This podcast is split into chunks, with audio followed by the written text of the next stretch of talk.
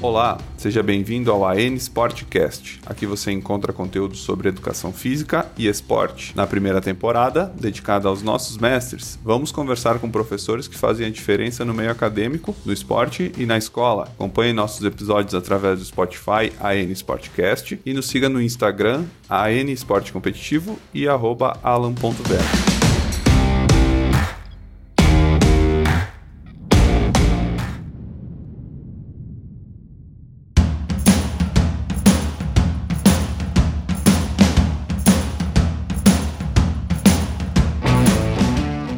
Gera Maurício Martins Fonseca. Possui licenciatura plena em Educação Física, é especialista em Ciências do Esporte, mestre em Ciências do Movimento Humano e doutor em Ciências da Atividade Física do Esporte.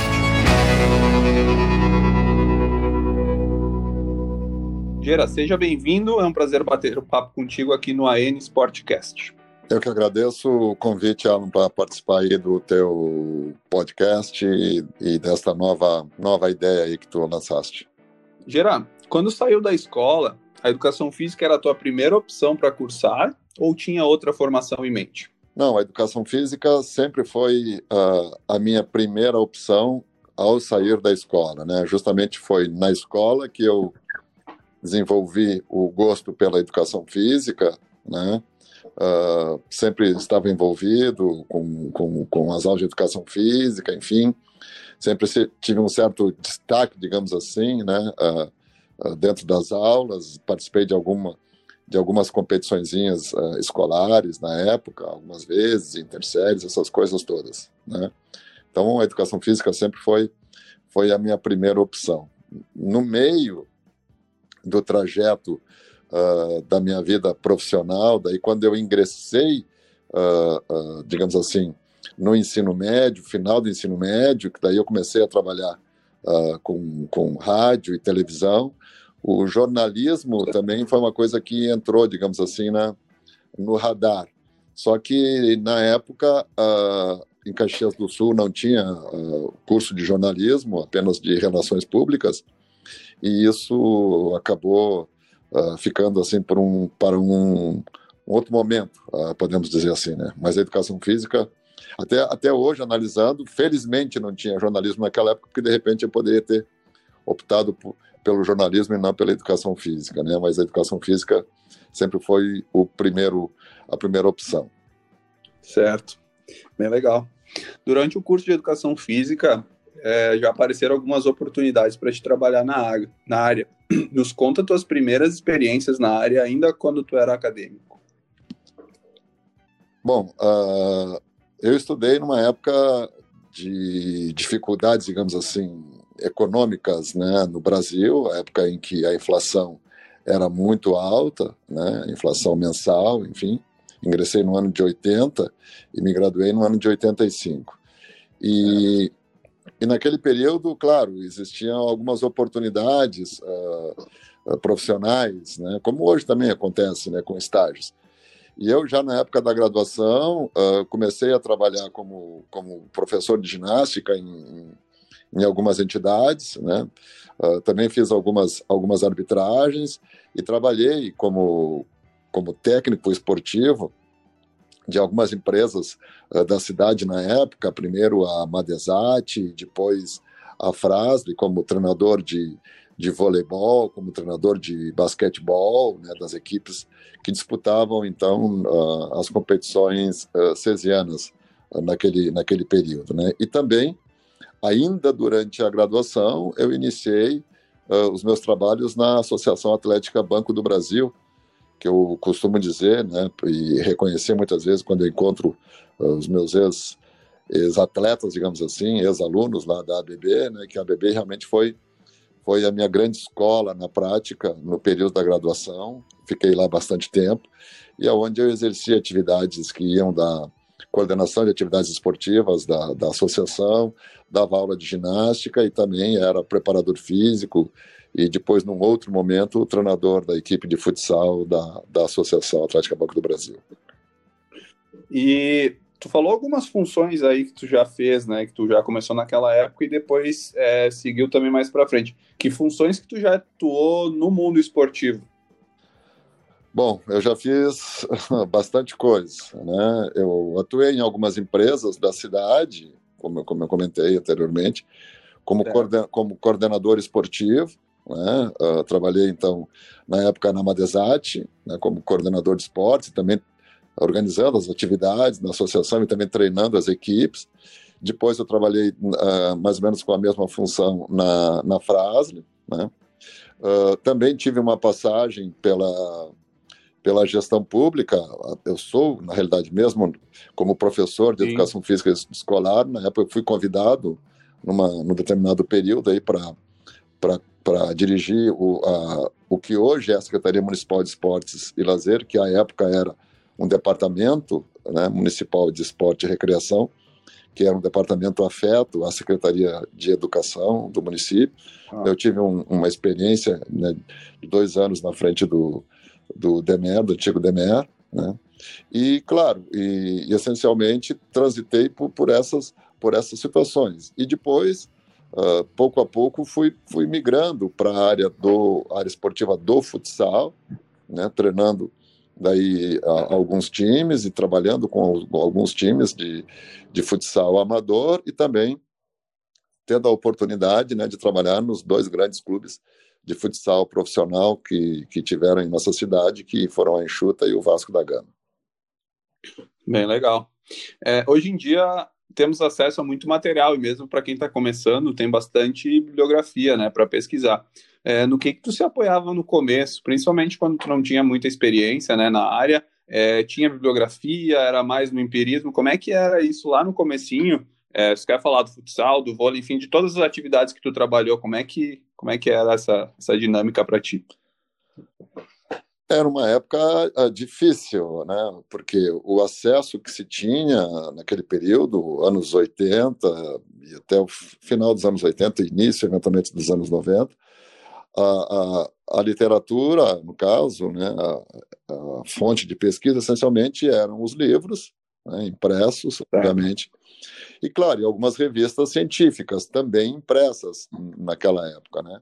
As revistas a gente tinha uma dificuldade muito grande porque a periodicidade era era muito difícil, né? Semestral e se demorava para a revista chegar. Então, às vezes, tu tinha acesso na biblioteca da universidade, por exemplo, de uma revista, uh, tu, tu recebia a revista no começo de 1984 e a revista, na certo. realidade, era já do começo de 83, porque demorava para para ser impresso e tal, e muitas vezes os trabalhos né, que, que tinham sido realizados já tinham ali três ou quatro anos né, nesse sentido. E claro, a grande literatura de base sempre foi, ainda é hoje, eu defendo muito isso, né, ainda é hoje o livro, o livro, o livro impresso, na realidade, quando a gente fala de literatura de base, né.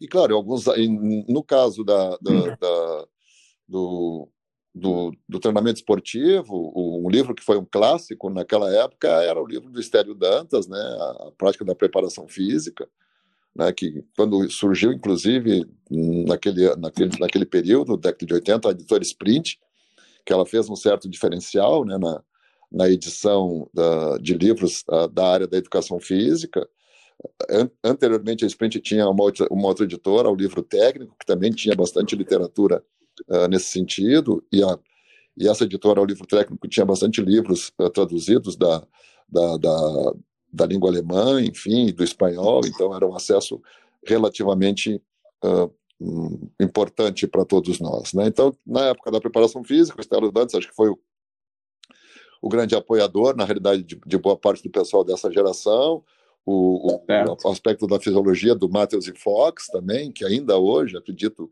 que, que tem a base de fisiologia do Astro também, o, o Tratado de Fisiologia Esportiva do Astro.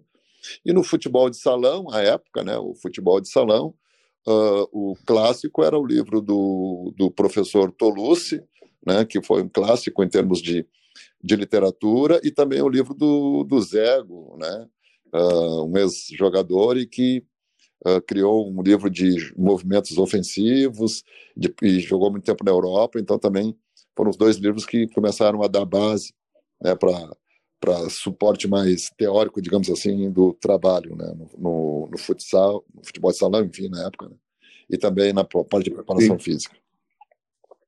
E tu comentou da revista antes, como é que era o nome dessa revista que vocês é, tinham acesso? Não, tinha revistas antigas, a própria revista paulista, no caso, né?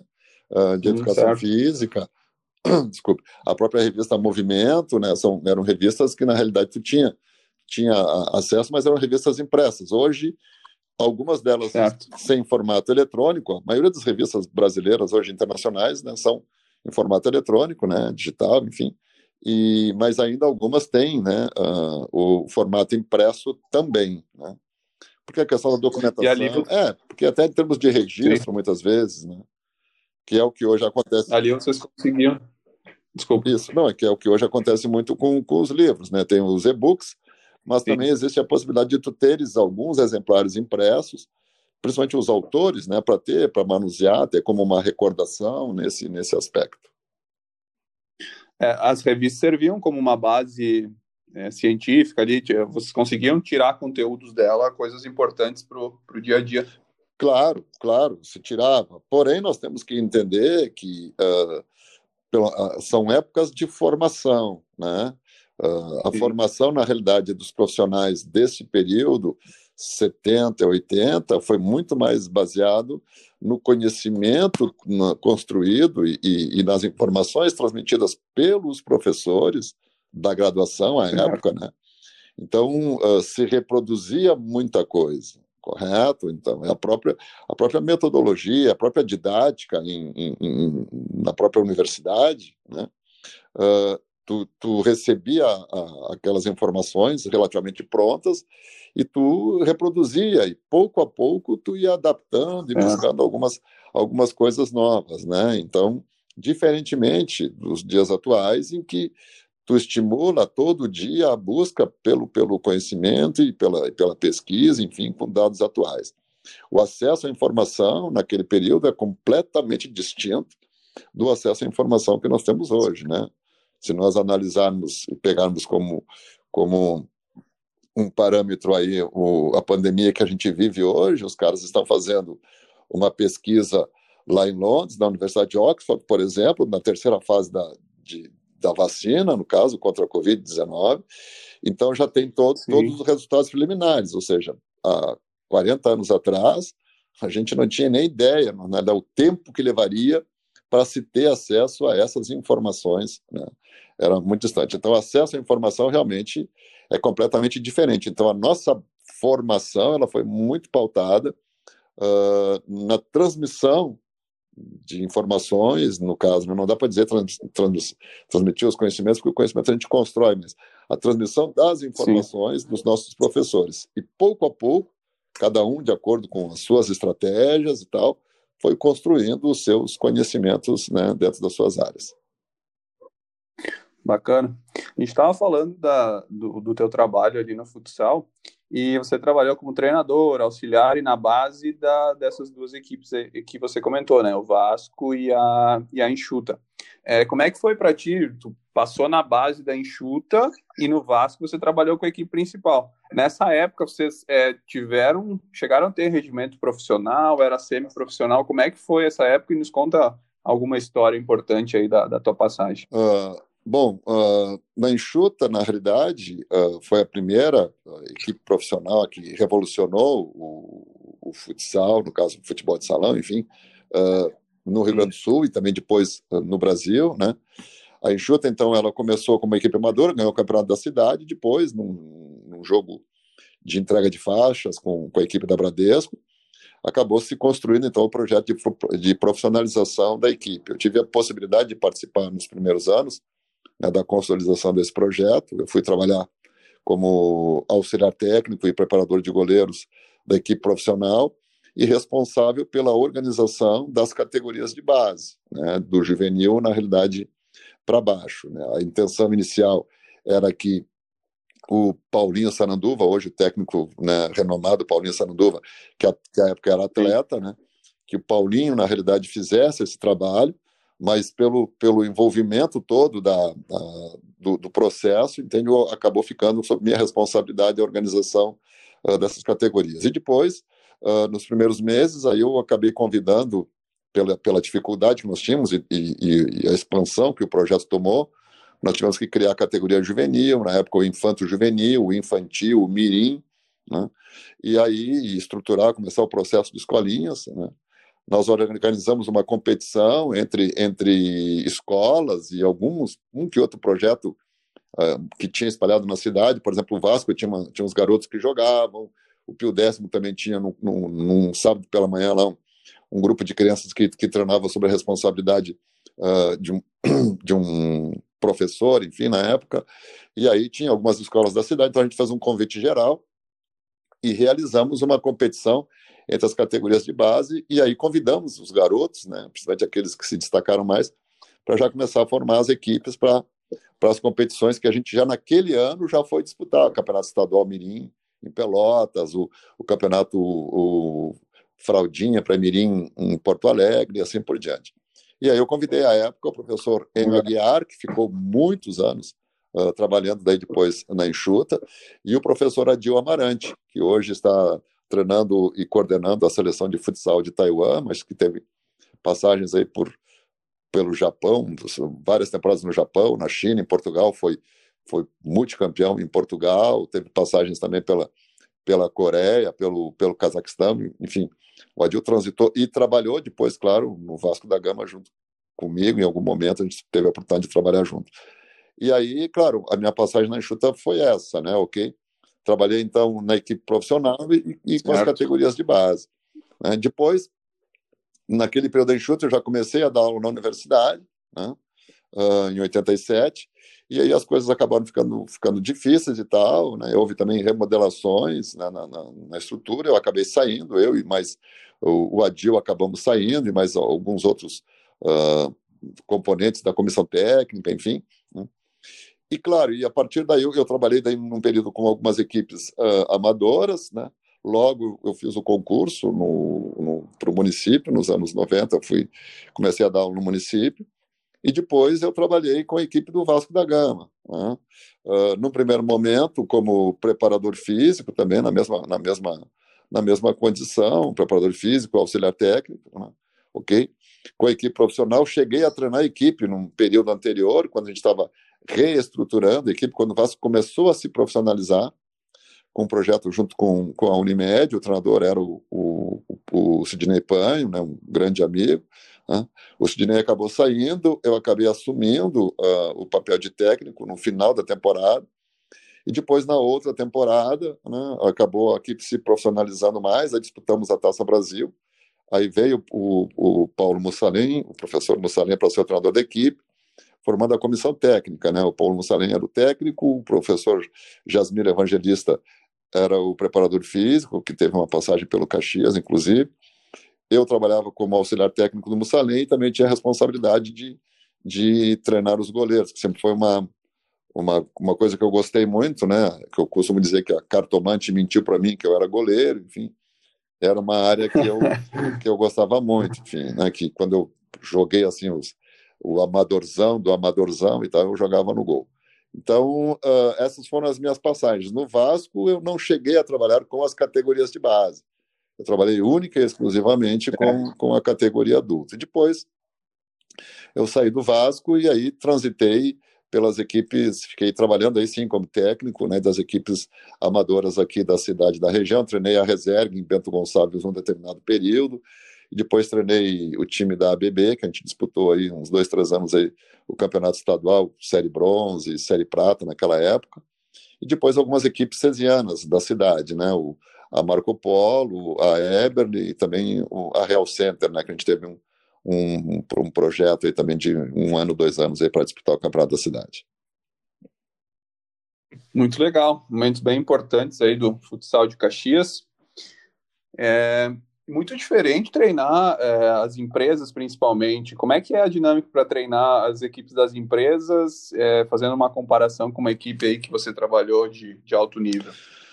Olha, eu sempre, eu sempre gostei de trabalhar muito na formação. Tá? Eu acho que talvez pelo, por essa linha mais uh, metodológica, mais didática, ou seja, pra, por ser muito mais, é. eu vejo muito mais como professor do que como treinador, né? Então, eu sempre comentava isso, e comento na, na roda de amigos e tal, que a gente tem de boa parte dos do pessoal aí do, do, do, futsal, enfim, do futebol, né? Que eu uh, sempre me considerei um bom auxiliar técnico, né? Ok? Nunca, nunca, nunca também tive, tive até a oportunidade de, de seguir carreira como técnico, né? Mas nunca, nunca quis. Ah. Eu sempre preferi trabalhar mais na, na organização. E, e no amador, na realidade, um amador com estrutura, obviamente, né? Uh, é, é, é, melhor, pelo menos para trabalhar na minha ótica, pelo menos com o meu perfil, porque tu vai moldando os jogadores né, dentro, da, dentro da, da possibilidade. E tu tens, claro, né, a, a grande a grande chance de, de ir vendo o teu trabalho sendo construído pouco a pouco, né? transformando aquele jogador que relativamente tem até uma boa técnica, mas que ainda não tem noção e não tem uma construção tática uh, clara, né? Na medida em que tu vai fazendo esse trabalho e vai vendo o progresso, né? e os próprios jogadores vão enxergando esse progresso, né? pouco a pouco. Então, é uma grande é uma, é uma grande coisa. E também o aspecto de que tu consegue te aproximar muito mais uh, do, do atleta, né? Porque tu é o técnico, mas essencialmente, como é um processo amador, tu acaba sendo o amigo do atleta. Então há uma proximidade. Tu precisa que ele é. jogue para ti, no caso, entendeu? Dentro de uma determinada parceria, né? O que é um pouco difícil muitas vezes de acontecer dentro do, do, do nível profissional, porque na realidade todos ali estão trabalhando, todos ganham seu salário, todos são, na realidade, uh, profissionais, né? e há o interesse, ou seja, uh, a, a, cobrança é geral de todos. Então, a, a, a, distância entre o técnico e o atleta, sua perspectiva de relacionamento, ela tem que ser muito marcada. Né? O técnico é o técnico, o atleta é o atleta. No amador, eu acho que tu consegue buscar muito mais isso, porque ah, normalmente na, na época o, o profissional, quem recebe alguma é o treinador, né, que, que o clube paga, e o atleta ele joga, ele joga por, por churrasco, ele joga porque o pessoal né, dá um par de tênis, entendeu? Né? Pelo menos naquela época era assim. Então jogava porque gostava. Então tu, tu tinha que te, te, te, envolver também nesse sentido. Então, a parceria, na realidade, ela, ela vai ter que acontecer, né? Então, era muito mais tranquilo, pelo menos dentro do meu perfil, sempre foi muito mais tranquilo trabalhar com atletas amadores do que com profissionais. Bem legal. E, então vamos falar um pouquinho da tua vida de professor aí. Depois de um período formado, você se tornou professor do município como tu já comentou. Trabalhar em escola era algo que você programava uh, naquela época? Foi tua primeira experiência em escola ou tu já tinha tido alguma outra experiência antes, ali em 90, que você falou que começou? Bom, eu já tive, eu já tinha experiência em escola antes de entrar para o município. Eu já tinha trabalhado um ano uh, numa escola privada em Caxias do Sul como professor e também na, e também na é. época da graduação eu trabalhei seis meses num projeto né, uh, numa escola do estado aqui em Caxias do Sul. Né?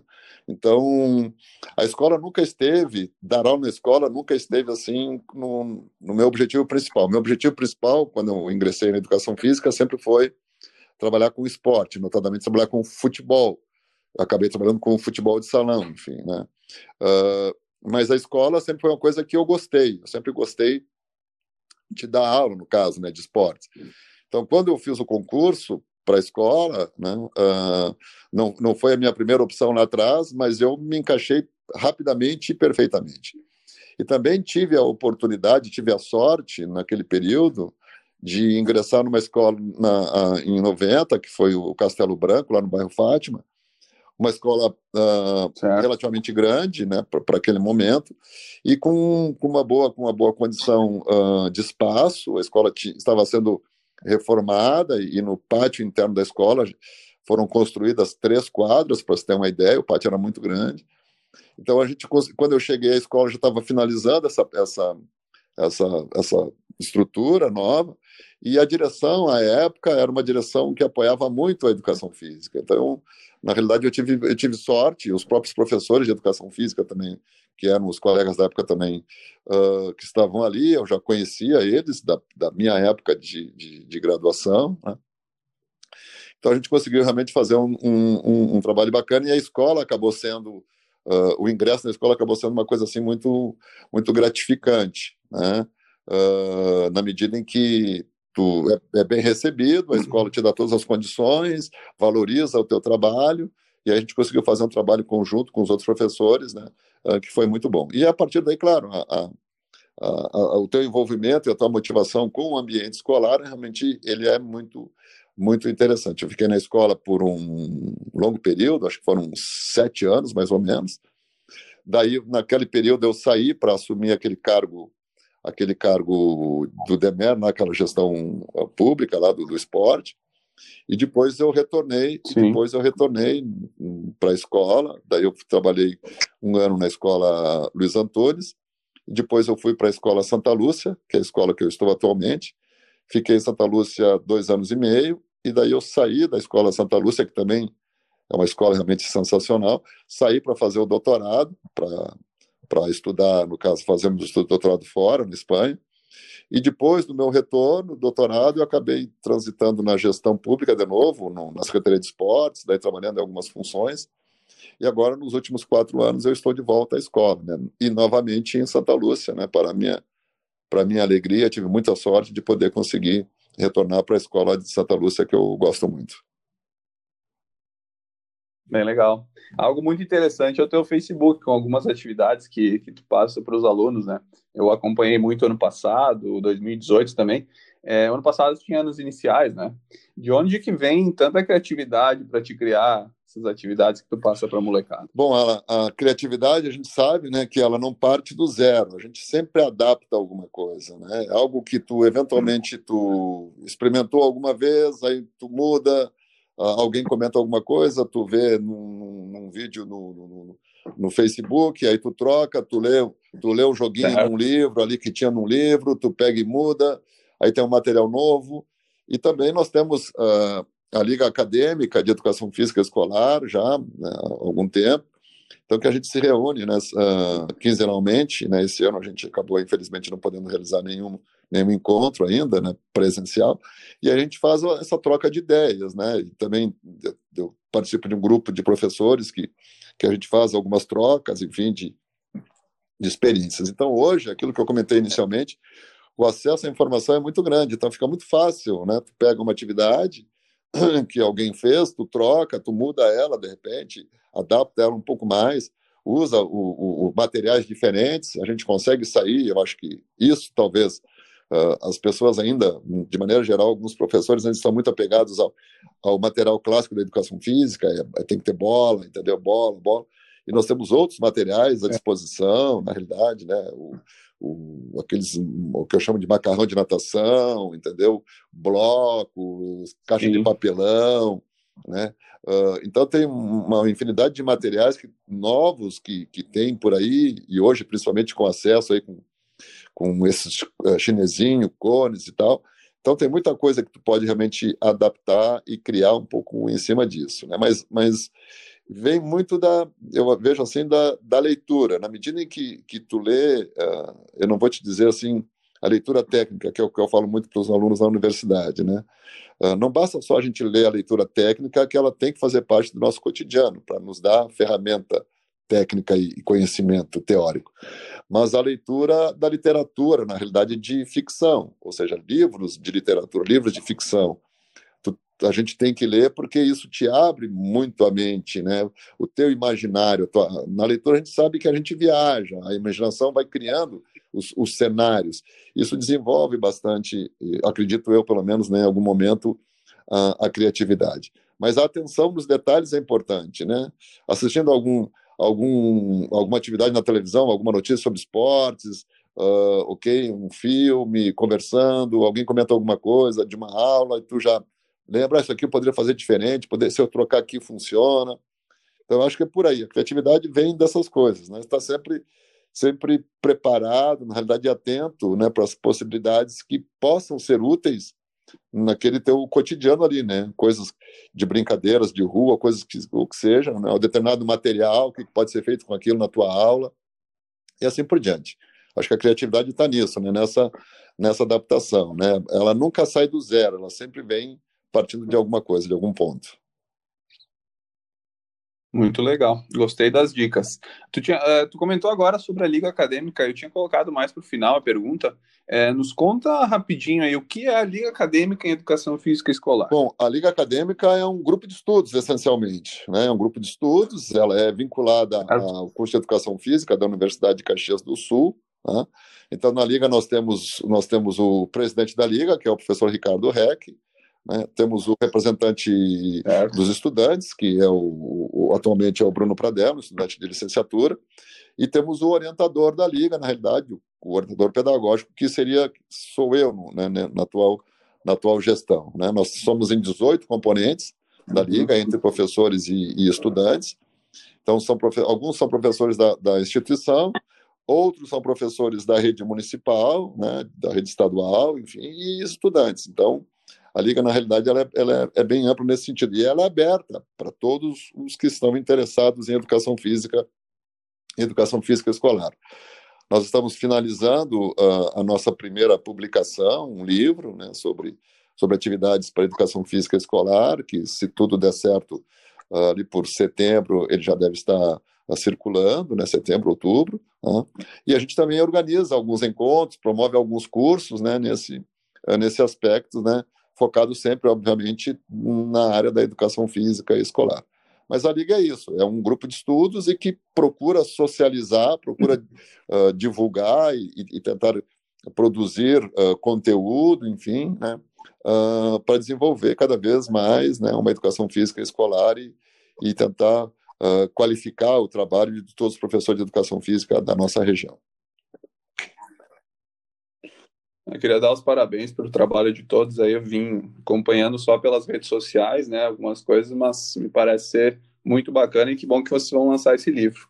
E eu vejo que tu trabalha muito com a metodologia desenvolvimentista. É a metodologia que você utiliza como base para o teu trabalho? É, na escola a abordagem que eu trabalho é desenvolvimentista, é da, da, das abordagens que existem, são várias no caso, né? Aqui é. eu me identifico mais porque ela ela, ela foca essencialmente em cima do, do desenvolvimento do repertório motor, né? ok? O objetivo da abordagem desenvolvimentista é ensinar a criança, na realidade, a, a fazer movimento, né? Entende? Fazer movimento e entender, na realidade, né? O, o, esse movimento. Então, uh, o, o, o desenvolvimento do repertório motor e principalmente uh, nos três pilares né, das categorias de movimento, né? os movimentos mais estabilizadores, mais locomotores e mais manipulativos dentro desse, desse processo. Então, é a abordagem que eu tenho mais, mais identificação, né, que, eu, que eu gosto mais de, de trabalhar e que tem dado relativamente bons resultados na escola, né, na medida que tem a possibilidade também de fazer um processo de avaliação, né, que eu, que eu utilizo na escola. Esse ano como eu troquei, né, uh, eu estou trabalhando com os anos finais, uh, eu comecei com o processo de avaliação e agora, claro, com, com, todo o quadro que nós estamos vivendo aí, infelizmente o ano, nesse sentido, vai ficar um pouco prejudicado. Mas nos anos anteriores, né, que a gente que eu trabalhei, eu entendi, tinha tentou todo o processo das filmagens das crianças e tal, e tu consegue ver realmente na prática o quanto né, uh, tu acaba impactando no desenvolvimento do repertório motor das crianças dentro dessa, dessa abordagem. Né? Eu, eu creio, eu sou suspeito para falar né, nesse sentido. E também, claro, faço um, um gancho com a abordagem desenvolvimentista, porque eu também sou um fã muito do trabalho certo. de coordenação motora, então eu, eu trabalho muito no, uh, com ênfase nas minhas aulas na escola, no desenvolvimento das, das capacidades coordenativas e principalmente trabalhando em cima das ideias, né, das condicionantes de pressão coordenativa, tentando acoplar aí um pouco né, do, do, do, dos, dos, aportes teóricos né, dos autores da parte do comportamento motor, que é o, o Gotani, o, o Magui, o Schmidt e, e, também os autores do Kroger e Roth, lá no caso da escola alemã de, de motricidade. E para ti mudou muito do ano passado para esse, trocando iniciais por finais? Não sei se tu ainda tem alguma inicial ou se você tinha finais antes, enfim, mas mudou completamente. E como é que é essa dinâmica? Não, mudou, mudou bastante, mudou bastante. Entendi. Era, foram três anos, na realidade, trabalhando com, com a educação infantil, no caso, primeiro, segundo ano, né?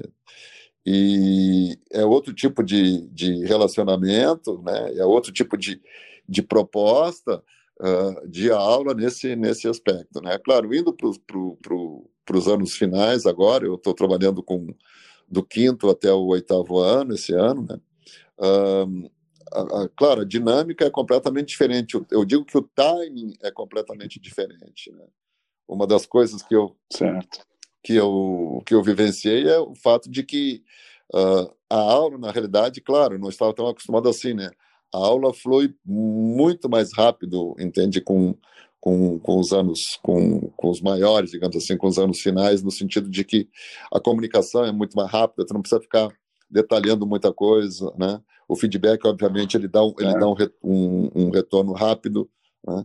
E muitas vezes, com, com, com os anos finais, tu, tu, em algum momento, tu acabava demorando uh, com o processo, ou seja, tu planejava uma aula com, sei lá, com quatro atividades e tu não conseguiria, não consegue trabalhar as quatro os quatro momentos da aula porque atrasou muito, tu teve que, que investir mais tempo porque a atividade não estava fluindo como tu queria, um determinado jogo, um determinado exercício, naquele momento ficou mais tempo com ele, porque algumas crianças estavam com maior dificuldade, assim por diante, né? Tem o lado bom e o lado ruim, né? Uhum. Mas, e, e, com os anos finais tem essa, essa grande vantagem. E também, uh, eu, o que eu senti também é o fato de que uh, há uma relação muito boa com, com, com, a escola que eu tenho, com, com, com os alunos, em que pese eles, eles me conheciam de vista de, de algumas atividades. Ah, certo, né? certo. E, mas, assim, é, é, é muito bom com eles porque uh, as propostas que tu impõe, na realidade, são plenamente aceitas. E a gente está conseguindo sair um pouco do tradicional, né? entende? Com, com as ideias que eu estou trazendo, algumas coisas novas e tal. Então, estava sendo, ainda está um pouco, agora é o grande desafio, porque as aulas são completamente diferentes, né? Mas, assim, os, os primeiros contatos, esse primeiro mês que a gente teve de aula, no começo do ano, foi muito interessante, muito interessante. A, a interação, a entrega deles, na realidade, em relação a educação física foi, foi muito boa. São, são, são dois grupos distintos, né? mas os dois grupos realmente são gratificantes. É, passou rápido aquele primeiro mês de aula, né? Foi exatamente um mês, né? Faltou uns dias aí. Nos últimos anos vem sendo construída a BNCC, né? Hoje a gente tem um documento exclusivo para Caxias, baseado na, na base, né? É, mas com itens a mais sugeridos pela rede, né, que até os, os professores também é, ajudaram nesse, nesse documento. Você acredita que o documento contempla os conteúdos que, que são desenvolvidos na escola hoje? Como é que é para ti essa relação? Não, eu acho, eu acho que a base contempla, assim, e, e a nós aqui tivemos, como tu disseste, tivemos a oportunidade de, nós e todo o Brasil, né, de, de construir e, e, colocar, na realidade, né, pontos uh, específicos, né, de cada, de cada região, né, nos aspectos culturais, enfim, até muitas vezes econômicos, né, dentro desse, dessa perspectiva, né. Só eu acho realmente é, desafiador sobre, sobre o ponto de vista da, da prática, porque uh, a gente tem uh, que, que contemplar todos, todas as habilidades que estão, que estão previstas no, no, no, DocX, que a gente chama aqui de Caxias, né? Uh, então, e isso realmente é muita coisa para o pouco tempo que se tem muitas vezes em, em, educação física. Né? Eu digo isso porque, por exemplo, na minha escola, e aí a gente acabou perdendo ao longo do, do tempo, ao longo do ano, a educação física acabou perdendo um espaço que agora, felizmente, a gente está tá, tá conseguindo resgatar, mas nós temos, por exemplo, dos, dos anos finais, do sexto ano em diante, a educação física apenas duas vezes por semana. Né? Então, uh, esse, é, esse é o meu próximo objetivo, é retomar o que era quando eu estava, que era três vezes por semana. Né? Então, tu tens uma aula que é duas vezes por semana e tu tem uma quantidade grande de conteúdos e habilidades a serem desenvolvidas que eventualmente tu não vai conseguir desenvolvê-las porque tu vai trabalhar no máximo três aulas com, com um determinado conteúdo, né? Então, eu vejo assim que é desafiador dentro dessa perspectiva, ok? Uh, então, nós temos que buscar buscar ver como é que nós vamos fazer isso. E agora tivemos uma grande dificuldade, que seria o primeiro ano de, de implementação, e com, com esse processo aí da pandemia, acabou atrapalhando completamente todo o planejamento. Ou seja, nós vamos chegar ao final do ano sem ter uma, uma ideia né, de como faremos o ano que vem. Ou seja, o ano que vem é que vai ser o nosso ano de experiência realmente na prática uh, da nova base. Né? Mas eu acho que, que ela contempla, assim, ela contempla. O grande problema é, é o tempo que nós vamos ter que ter, o time para poder executar isso. Sim, são várias habilidades, né? Talvez fique difícil avançar em todas. Vamos falar um pouquinho da universidade. Você é professor universitário há, há mais de 20 anos. O que mudou de lá para cá, desde que tu começou da aula até hoje? O que, que, tu acha que mudou? Mudou muita coisa. Eu sou professor universitário há 33 anos e meio. Né? É... Ah, então estava errado. É bastante tempo. Tá? Eu ingressei em 87 e e mudou, mudou muito, mudou, mudou a, a forma de ensinar, essencialmente, né? mudou o, o acesso. A, claro, são todos, todas as coisas estão associadas, né? A forma de ensinar, ou seja, a tua abordagem pedagógica, as, as estratégias didáticas, associadas ao acesso à informação, né?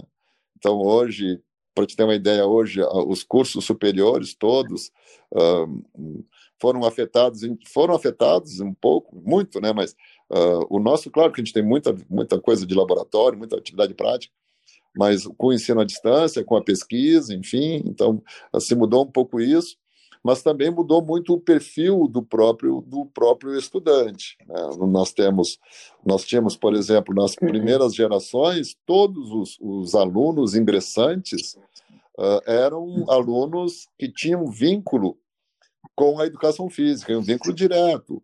Ou eram atletas, a maioria tinha, tinha sido atleta, independente do nível, mas tinha vivência, gostava de esporte, ou seja, o esporte estava muito marcado na vida desses primeiros, desses primeiros alunos, principalmente e notadamente aí na década de 80 até 90, mais ou menos. Né? E a formação, a formação era mais atleticista, assim, né? Mais na, na parte prática, técnica do isso, próprio aluno. Isso, esse aluno, esse aluno que ingressava, o estudante, ele foi um cara que jogou voleibol, ele lutava, ele nadava, ele jogava handball, entende? Né? Coisas nesse sentido, né? Ou seja, corria.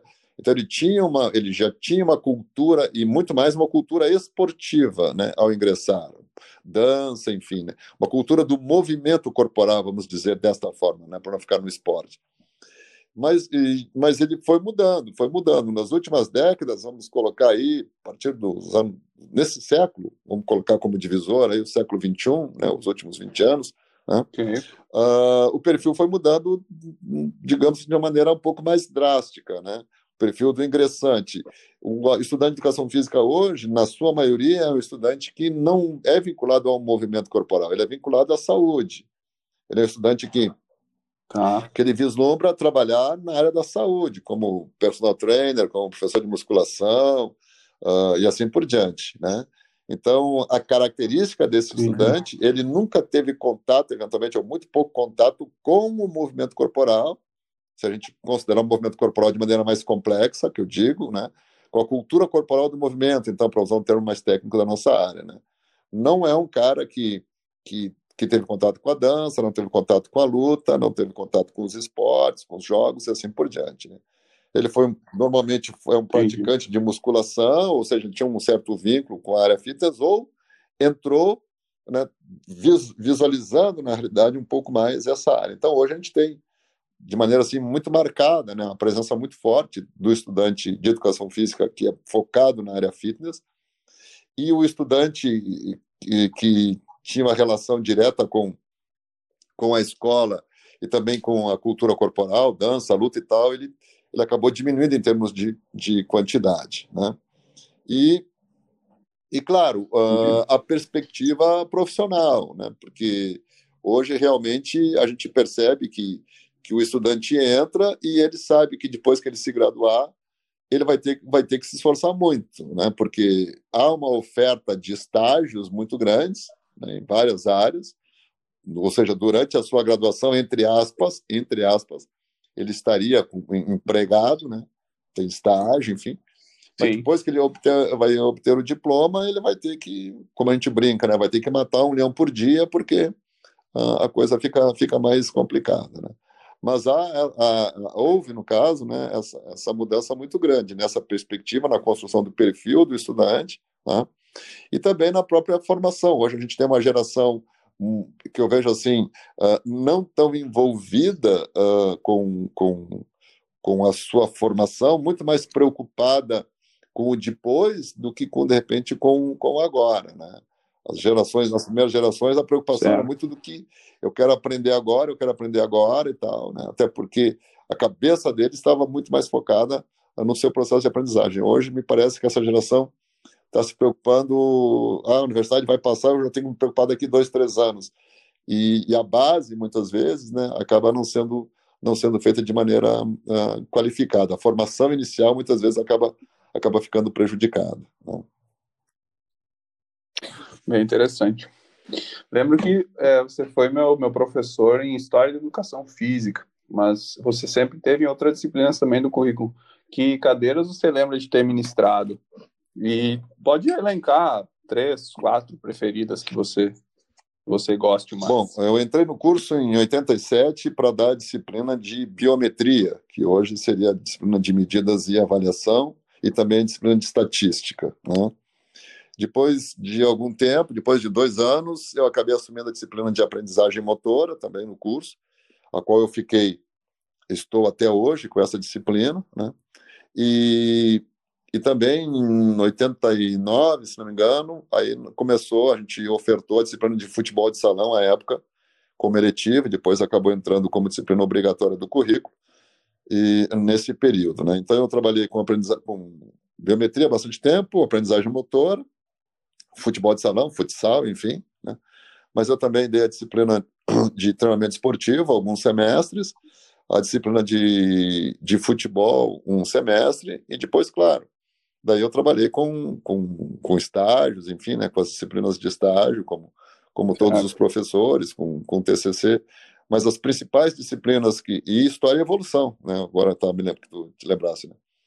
E quando eu voltei do doutorado, Isso. a minha, a minha tese de doutorado foi sobre a história da educação física escolar em Caxias do Sul, da, na rede municipal, né, notadamente na, nas escolas da prefeitura, né, uh, aí eu acabei assumindo a disciplina de, de História e Evolução à época da educação física, né, por um, por um bom período, depois eu acabei, acabei largando. Mas a minha, a minha trajetória ao longo do curso, na realidade, foram das disciplinas de aprendizagem motora, e, e futsal. Também trabalhei nos últimos anos, agora com a aposentadoria do professor Carlos Alberto Fajão, eu assumi a disciplina de handball por alguns semestres, né?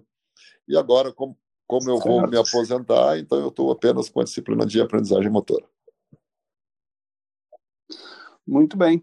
Antes da gente ir para a parte final, é, você fez o doutorado fora do país. Nos conta rapidinho aí como é que foi, é, o porquê né, que você foi buscar fora do país esse doutorado e como é que foi essa tua experiência em Madrid é, no, no teu doutorado? Bom, uh, morar fora do Brasil sempre foi um sonho de criança. Né? Desde jovem, na realidade, eu quis, queria passar um tempo fora do Brasil, queria morar fora do Brasil. Né? Na, na realidade, eu queria ter, numa época, hoje, talvez até mais ainda, pela, pela indignação de tudo que está acontecendo, queria, queria queria viver fora do país, né? Mas sempre, sempre foi um sonho que eu, que eu acalentei de estudar fora do Brasil. Na época da graduação, principalmente, né? Quando tu começa, quando eu comecei a ler, principalmente os livros uh, dos livros dos autores alemães e tal, e começar a buscar nas revistas também algumas coisas, enfim, né? Então eu sempre tive um, um né, e espanhol também, principalmente pela, pela, pela época do, do, também da literatura. Então eu sempre comecei a, a ter essa essa, essa ilusão, né, tentando criar como um, um, objetivo, né, tentar estudar fora. Eu não consegui fazer isso na época da graduação, porque não existiam os intercâmbios, pelo menos aqui na, na universidade esse, é, essa possibilidade não existia. Uh, e depois, claro, uh, mestrado também na especialização não deu, mestrado também não, e, claro, existia a, a, a estrutura financeira para isso também, né? E aí, quando surgiu a possibilidade, após o encerramento do mestrado e tal, né, eu com a minha esposa, a gente discutiu algumas coisas e tal, e eu coloquei, disse, não, meu doutorado vai ter que ser fora do Brasil, né, não, vai ter que ser a minha única, última chance, digamos assim, né, E aí, claro, comecei a buscar as, as possibilidades e acabei, então, fazendo o, o, doutorado na Espanha, na Universidade Autônoma de Madrid. Né? E aí a gente acabou indo para lá, né? fiquei lá dois anos e meio. Né? E, na realidade, eu estudava na Universidade Autônoma de Madrid, mas morava em Colmenar Viejo, que é uma cidade satélite, uma cidade pequena, né, próxima de Madrid. Mais ou menos como se fosse uma relação Caxias, uh, Farroupilha, Caxias, Flores da Cunha, uma cidade menor que eventualmente uh, a cidade maior ali tem a universidade, tem uh, outras coisas. Então, e lá em Madrid também eu tive a oportunidade de trabalhar né, com, com futebol numa outra cidadezinha, trabalhar um, para ganhar um, um, um, dinheiro também para ajudar nas despesas, né? Eu trabalhava em Manzanares uhum. El Real, que era uma cidade também um, relativamente perto de Madrid, então eu trabalhava três vezes por semana num projeto da prefeitura, com, como preparador físico de uma equipe amadora que disputava a terceira divisão da, da comunidade de Madrid, algo como se fosse no Rio Grande do Sul a, a quarta divisão, na realidade, né, existindo aqui no, na, no Campeonato Gaúcho. Né? Então, alguma coisa assim. Então, eu fiquei um tempo trabalhando ali e, claro, depois acabei saindo porque as aulas começaram a ficar um pouco mais conflitantes em termos, em termos de, de horário. Né? Foi uma experiência muito boa, não só, obviamente, em termos de aprendizagem, em termos de titulação, mas principalmente em termos de aprendizagem, experiência de vida. Né? Uh, conheci uh, pessoas uh, interessantes né, na, na, trajetória acadêmica, né? alguns amigos, tive a oportunidade de, de, de, a gente construir algumas, algumas parcerias. Né? Recentemente, um dos, dos meus colegas de doutorado esteve em Caxias ministrando aulas no curso de especialização que a gente está organizando aqui na, na universidade, né, o professor Aitor, na disciplina de rugby e, e judô. Né. Num outro momento também o professor Tiema, José Maria uh, Moya, também esteve em Caxias, né, no intercâmbio para trabalhar com treinamento esportivo. Então a gente conseguiu também aproximar um pouco, né, a Universidade Autônoma com a UX né, nesse nesse processo. Né? Mas foi uma, uma experiência realmente que, que me marcou muito, marcou minha vida até hoje. Né? E eu sempre falo para os estudantes na graduação que aqueles que têm a oportunidade de fazer o intercâmbio, né, que o façam agora na graduação, porque há uma, há uma possibilidade muito grande nos dias atuais né, de, de, de fazer intercâmbio em várias universidades do mundo, né, que isso realmente é algo que, que a gente, se houver a possibilidade de fazer, a gente não pode não pode deixar para trás.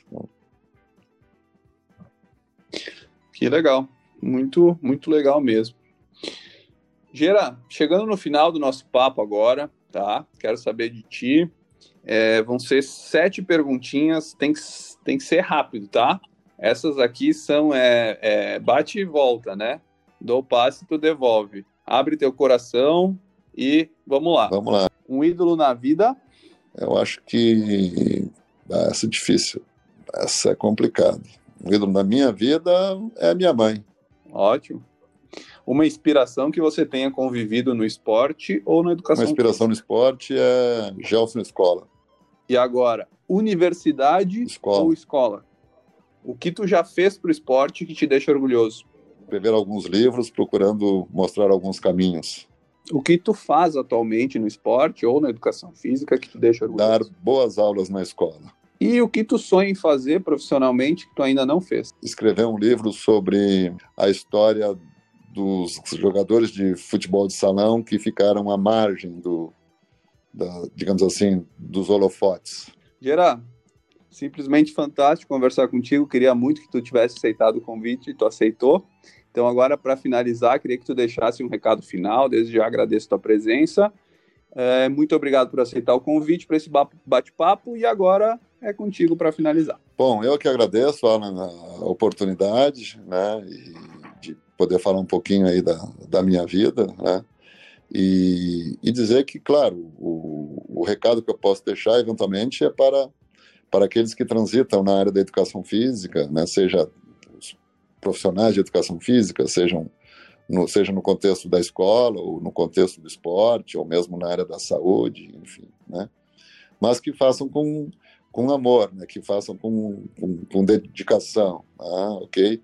É que quando a gente acorde de manhã, a gente tenha uh, tranquilidade e de saber que vai fazer algo bem para as pessoas, né? Ou seja, ter uma relação de equilíbrio, né, com, com, com o trabalho, né? Porque eu, eu, eu separo bem claramente o que é trabalho e o que é lazer.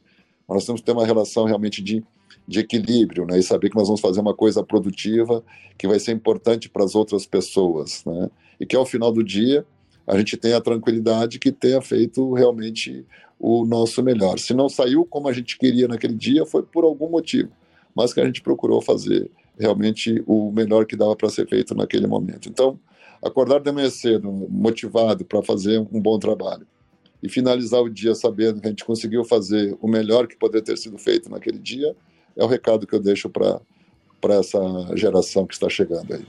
Grande abraço, professor. Obrigado. Muito obrigado. É eu que agradeço pelo abraço. Até logo.